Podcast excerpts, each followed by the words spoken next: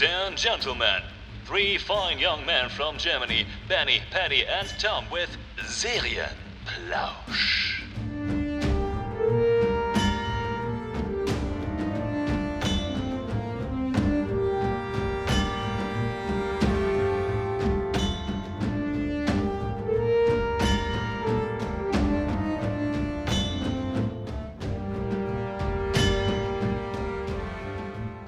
Da sind wir wieder mit einer neuen Episode vom Serienplausch. Die letzte in dieser Saison, bevor es dann im März wieder losgeht mit Staffel 3. Endlich! Heute erzählt uns Paddy von einer Serie, deren ursprüngliche Schöpfer auch verantwortlich waren für die Dinos, die wir in Episode 10 vom Serienplausch vorgestellt haben. Wir reden von Der dunkle Kristall. Nicht die Dinos, nicht die Dinos, nicht die Dinos, nicht die Dinos. Wie schaut's denn aus mit dem Spoilern heute, Paddy? Äh, wir sind weitgehend spoilerfrei. Oh, heute darf ich mal, weil Paddy das gesagt hat. Achtung, Achtung.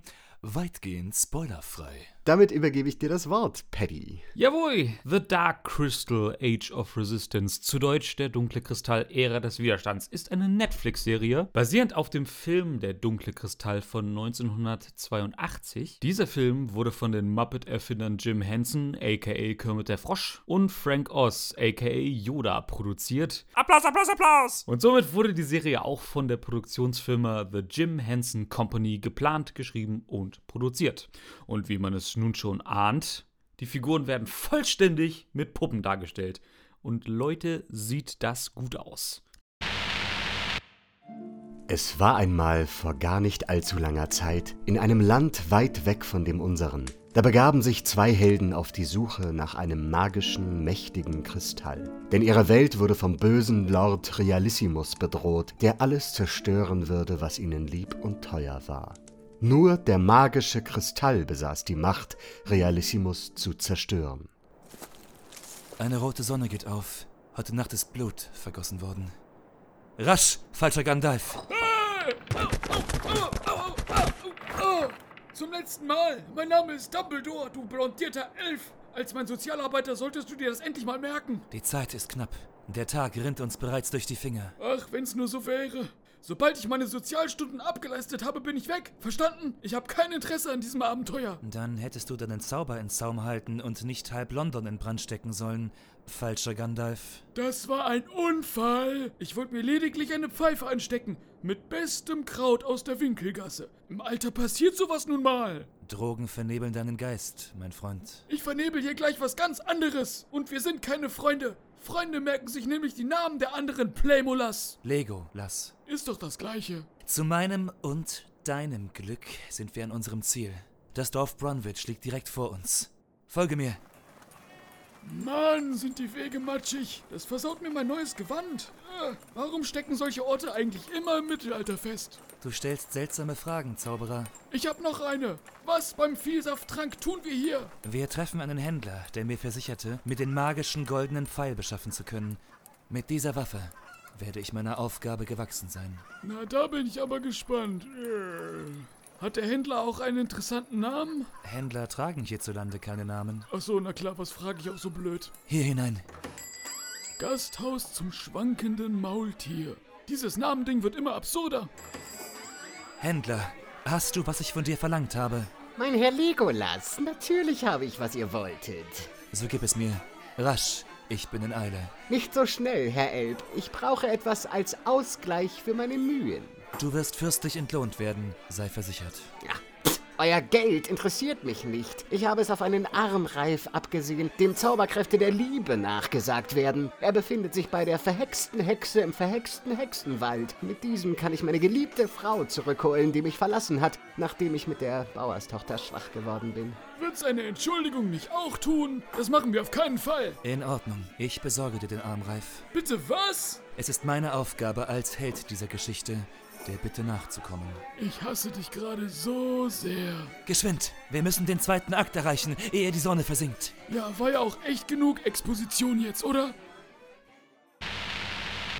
Die Serie hat 10 Folgen, a circa 50 Minuten und stellt ein Prequel zum vorangegangenen Film dar. Das Ganze spielt in der Fantasiewelt Fra und erzählt die Geschichte, wie die Gelflinge, elfenähnliche Wesen, von den sogenannten Skeksen, das sind fiese Echsenartige Wesen, unterdrückt werden und sich schließlich ein immer größerer Kreis der Gelflinge gegen die Skexe auflehnt, während die Skexe einen Weg finden, den dunklen Kristall zu nutzen, um ewig zu leben und ewig zu herrschen. Die Schweine. Die Schweine.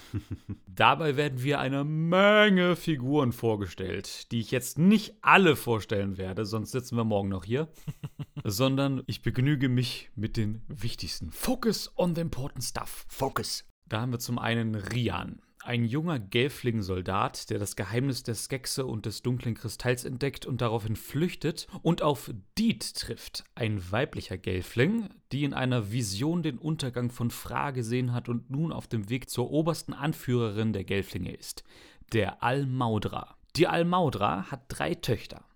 Eine davon, sehr neugierig und kritisch denkend, ist Brea, die ihrerseits mithilfe eines alten Buches hinter das Geheimnis der Herrschaft der Skexe kommt und nun versucht, die Wahrheit ans Licht zu bringen. Zusammen begeben sich diese drei Gelflinge auf ein episches Abenteuer, um die Skexe zu stürzen und die verschiedenen Gelflingstämme zu vereinen. Classic Fantasy. Es ist so klassisch, aber es ist schön. Die SchauspielerInnen, die an diesem Projekt beteiligt waren, sind überraschend hochkarätig.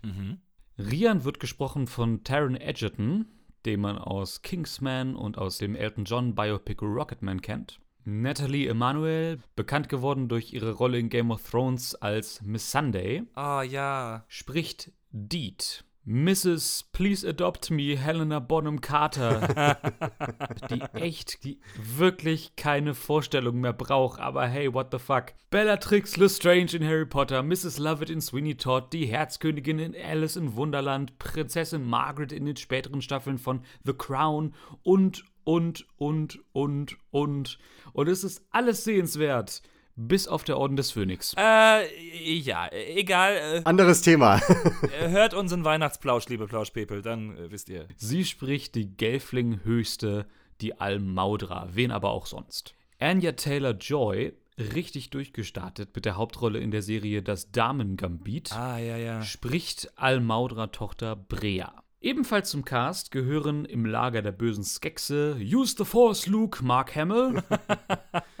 ich bin überall dabei, Simon Peck und Jason Isaacs, uns bekannt als Lucius Malfoy. Ah. Und weil wir gerade beim Name-Dropping sind, Leute, Senior Alien Defeater Sigourney Weaver, Ich kann alles Talent Aquafina, Mr. I Play the Evil Englishman Mark Strong und Lara Croft Alicia Vikander sind auch dabei. Na, Wahnsinn, sag mal. Krasser Scheiß. Was für ein Cast. Der Regisseur heißt Louis Letrière.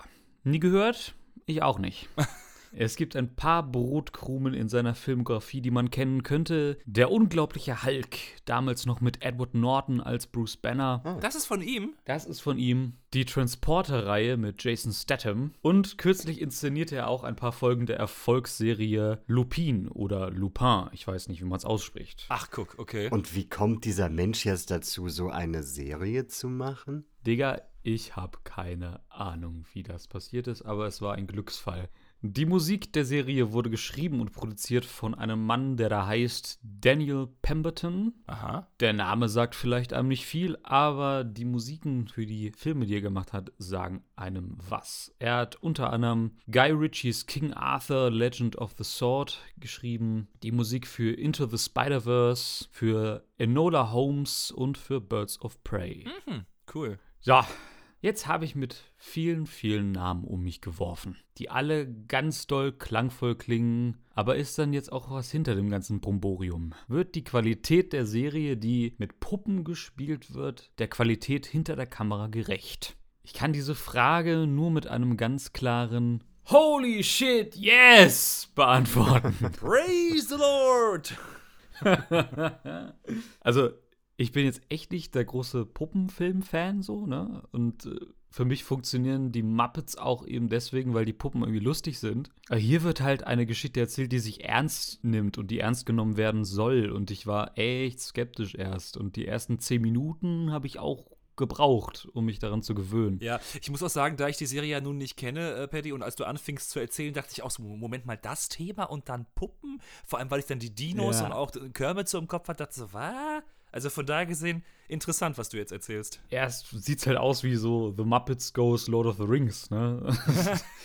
Aber dann, wie gesagt, nach zehn Minuten war der Puppenaspekt wie weggefegt. Es war bisschen wie Magie eigentlich. Es, es ging nur noch um die Story und die Welt und man fiebert mit den Figuren mit und man wird hineingezogen in diese fantastische Welt und man kann sich dem gar nicht mehr entziehen. Es ging mir zumindest so. Ich habe mit Fantasy-Sachen immer das Problem, dass sie sich schlichtweg immer mit Herr der Ringe messen müssen. Und Film um Film und Serie um Serie hat er einfach verloren. Aber hier sage ich zum ersten Mal, das hält dem echt stand. Okay, krass. Das ist spannend, weil das hat ja nicht mal bei Game of Thrones zum Beispiel funktioniert für dich, ne? Dass sich dieser Fantasy-Aspekt dann messen konnte damit. Ja, es hat mich auch echt überrascht, aber ich glaube, es, es liegt wirklich daran, es ist kein Live-Action mit Menschen. Dadurch hat es einen ganz anderen Flair. Ja. Die komplette Geschichte liebe ich total. Ich liebe die Intrigen, die passieren zwischen den Skeksen, die Warmherzigkeit und zuweilen auch die Kaltherzigkeit der Figuren. Und diese Puppenspieler haben meinen aller, allerhöchsten Respekt, Leute. Also Ja. ich habe auch Making-ofs davon geguckt und ich bin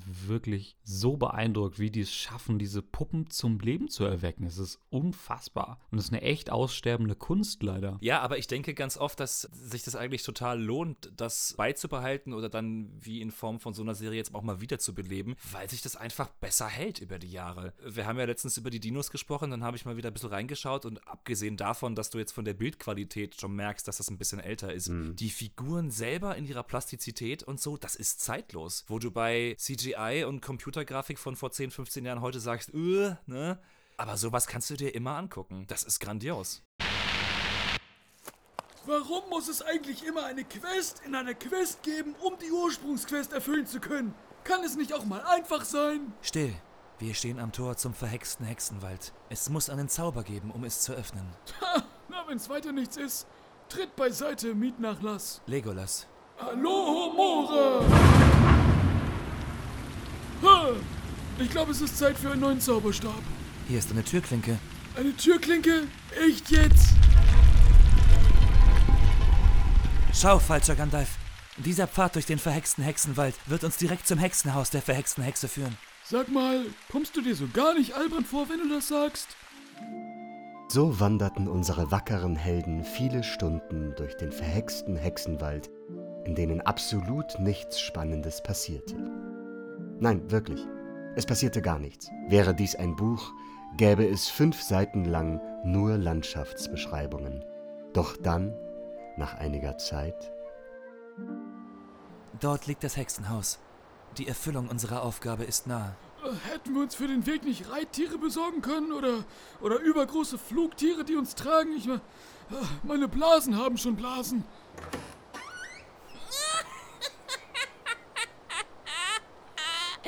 Ich habe euch erwartet, ehrenvolle Helden. Ich bin die verhexte Hexe des verhexten Hexenwaldes. Was ist euer Begehr? Äh, äh, Nanu? Albus Dumbledore? Lolita! Äh, Was machst du denn hier? Du bist mit der verhexten Hexe vertraut? Ja, äh, nun, also, das ist lange her. Ich, da, da, da war vielleicht mal was, ja. Da war vielleicht mal was. So nennst du unsere gemeinsame Zeit in Paris. Ich dachte, du seiest Ja, nun, äh, als junger Mann probiert man viel aus, bevor man sich festlegt. große Hexe des Hexenwaldes. Da ihr uns erwartet habt, kennt ihr sicher bereits unser Begehr. Der verhexte Armreif der Liebe. Hä? Was? Ach, das alte Ding. Könnt ihr haben, wenn es euch danach verlangt.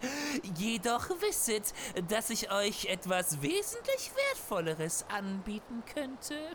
Was könnte es Wertvolleres für unsere Aufgabe geben? Die Prophezeiung des Kristalls, junger Herr Legolas. Die Prophezeiung, die euch den wahren Weg zum mächtigen Kristall eröffnen wird. Oh Mann, dauert das lange? So gebt sie uns, mächtige Hexe. Seid gewarnt. Eine Prophezeiung weissagt nicht immer das, was man erwartet oder hm, erhofft. Ich bin bereit. Ich nicht, aber mich fragt ja keiner. So höret! Die Hoffnung, den bösen Lord Realissimus zu zerstören, schwindet. Jedoch, wenn der bärtige Zauberer sich seiner Bestimmung zuwendet, wird der magische Kristall euch finden und der Sieg wird euch gewiss. Doch seid gewarnt, der Hochmut des blonden Elbs kann den Untergang der Heldenreise bedeuten! Moment! Heißt das etwa, Ich bin nicht der Held der Geschichte. sondern ich? So ist es, Albus. Du bist der unfreiwillige Held dieses Kampfes des Guten gegen das Böse.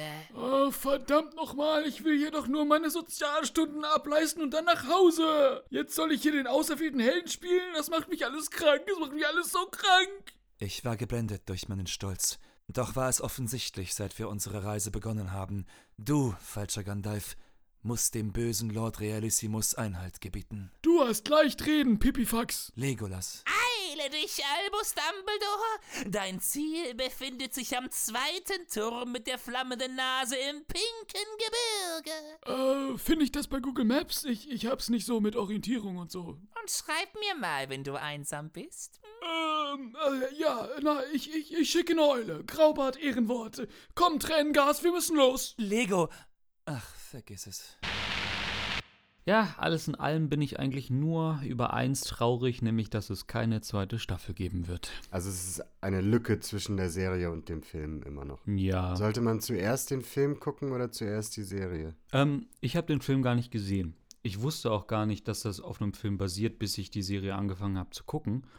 Weil ich dann angefangen habe, mich damit zu beschäftigen, weil ich die Serie so gut fand. Ja. Und nein, man muss den Film nicht gesehen haben, weil es halt auch ein Prequel ist und es ruht sich nicht darauf aus, dass es diesen Film gibt, sondern erzählt einfach seine Geschichte. Wie kamst du auf die Serie, äh, Paddy, die zu gucken? Die wurde mir einfach bei Netflix angezeigt. Ich hatte die, glaube ich, fast zwei Jahre auf der Liste und habe es irgendwie nie angeguckt. Aber ich fand, es sah halt interessant aus. Und dann hatte ich jetzt diesen Sommer, hatte ich Zeit zwischen den Proben und habe die einfach angefangen und ich habe die wirklich durchgesuchtet. Ich habe, glaube drei Tage gebraucht, bis ich durch war. also ich kann sie euch sehr empfehlen. Ich erinnere mich, dass die Serie bei Netflix eine kurze Zeit, glaube ich, gehypt wurde, so wie du sagst, vor zwei Jahren oder so. Oder nicht, nicht mal gehypt, sondern einfach, dass sie auftauchte bei den Empfehlungen. Ich habe ehrlich gesagt auch mich ein bisschen abgeschreckt gefühlt, dadurch, dass es Puppen sind. Und dann dachte ich, okay, das ist was für Kinder, also Kinderfantasy. Und war dann gar nicht so interessiert. Und Hm. ich empfinde die Serie auch dann kurze Zeit später wieder als in der Versenkung verschwunden. Es ist definitiv, glaube ich, ein Geheimtipp, den du uns gerade vorstellst. Ist es. Man, man kriegt es halt nicht mit, wenn man nicht explizit danach sucht. Ich hatte auch gar nichts äh, von der Serie auf dem Schirm. Also ich, mir, mir ist die nicht mal vorgeschlagen worden, sogar, glaube ich. Tja, you're welcome. Thank you. Thank you! Also ich muss, ich muss auch sagen, weil du das gerade mit dem Puppenaspekt nochmal gesagt hast, die haben teilweise das so clever kombiniert mit CGI-Effekten, die ganz subtil sind, um die Puppen auch nochmal lebendiger werden zu lassen. Also du hast auch nicht die ganze Zeit den Effekt, den du bei den Muppets hast, dass du ihre Füße nur mal siehst, wenn sie irgendwo sitzen und sich nicht bewegen, sondern du hast zwischendrin auch mal Shots, wo du die wirklich ganz Körper siehst, wo du dann weißt, okay, natürlich sind die jetzt per CGI erweitert worden, aber das sind immer nur so kleine Aufnahmen, die zwischendrin mal kommen, um dir nochmal ein Gefühl für das Gesamte irgendwie zu geben. Das finde ich aber cool, weil bei aller Liebe zum Puppenspiel war das immer so ein Ding, was mich dann auch so ein bisschen rausgebracht hat. Ne? Also wie viele Möglichkeiten können wir finden, um immer den Unterkörper irgendwo zu verstecken? Ne? Ah, zum Glück steht hier mitten auf weiter Flur einfach ein Felsen, hinter dem ich mich stellen kann. So, ah, zum Glück ist hier ein Mäuerchen. So, also. Aber sind es kein, also es sind keine Ganzkörperpuppen wie bei den Dinos jetzt, oder? Nee, nee, nee. Ich kann euch ja jetzt nicht mehr fragen, wie ihr es findet, weil ihr kennt es ja gar nicht, ne? Nee, wir kennen es noch nicht. Ja, ich bin tatsächlich neugierig geworden. Also sowohl Fantasy-Geschichten äh, gefallen mir generell ja immer gut. Yes. Puppenhandwerk, wie gesagt, stehe ich eigentlich auch drauf, finde ich auch toll. Ja, und von dem, was du mir jetzt erzählt hast, äh, why not? Ich finde es auch schön, dass, dass du erzählt hast, das sind äh, in dem Trio sind zwei Frauen oder zwei weibliche Figuren und eine männliche. Das ist so ungewöhnlich tatsächlich. Irgendwie meistens sind es dann irgendwie zwei Jungs oder zwei Männer und eine Frau, wenn überhaupt. Ja. That's uh, fresh and new. Die Welt braucht mehr davon. Ja, auf jeden Fall. Die weiblichen Figuren sind auch tatsächlich die klügeren in dieser Geschichte. Mhm. Nachdem Dumbledore und Legolas die Prophezeiung des magischen Kristalls gehört hatten, machten sie sich schnurstracks auf den Weg und kamen sehr schnell am zweiten Turm mit der flammenden Nase im pinken Gebirge an. Moment mal, wie sind wir so schnell hierher gekommen? Das hätte doch mindestens äh, einen Monat dauern müssen. Das war der zweite Teil des zweiten Aktes, mein Freund. Da wird nur gewandert und geredet. Das interessiert niemanden. Also ich fühle mich vom Autor betrogen. Immerhin ist das hier meine Heldengeschichte und es gab bestimmt eine Menge Hintergrundinfos im zweiten Teil des zweiten Aktes, über die man Seiten über Seiten Fantheorien hätte schreiben können. Ich stimme dir zu. Dieser Teil wäre wichtig für ein authentisches Worldbuilding gewesen. Und ich hätte meinen inneren Konflikt mit meiner Rolle als Auserwählter austragen können. Tja, daraus wird jetzt nichts mehr. Shit happens, people. Still! Die Armeen des dunklen Lords Realissimus sind bereits hier und auf dem Vormarsch. Wir sind zu spät. Das muss so. Wir sind im dritten Akt. Dort! Ein Heer aus Nordmännern, Rohirrim und Gelflingen stellt sich der dunklen Armee entgegen. Kein Fantasy-Finale ohne fette Schlachtszenen. Ich brauch was zum Knabbern. Popcornus Erscheinibus. Oh, saure Gurken. Naja, besser als nichts. Sie stürmen aufeinander zu. Das Blutvergießen beginnt. Um unsere ZuhörerInnen vor zu extremer Gewalt zu schützen, spulen wir diesen Teil der Geschichte vor.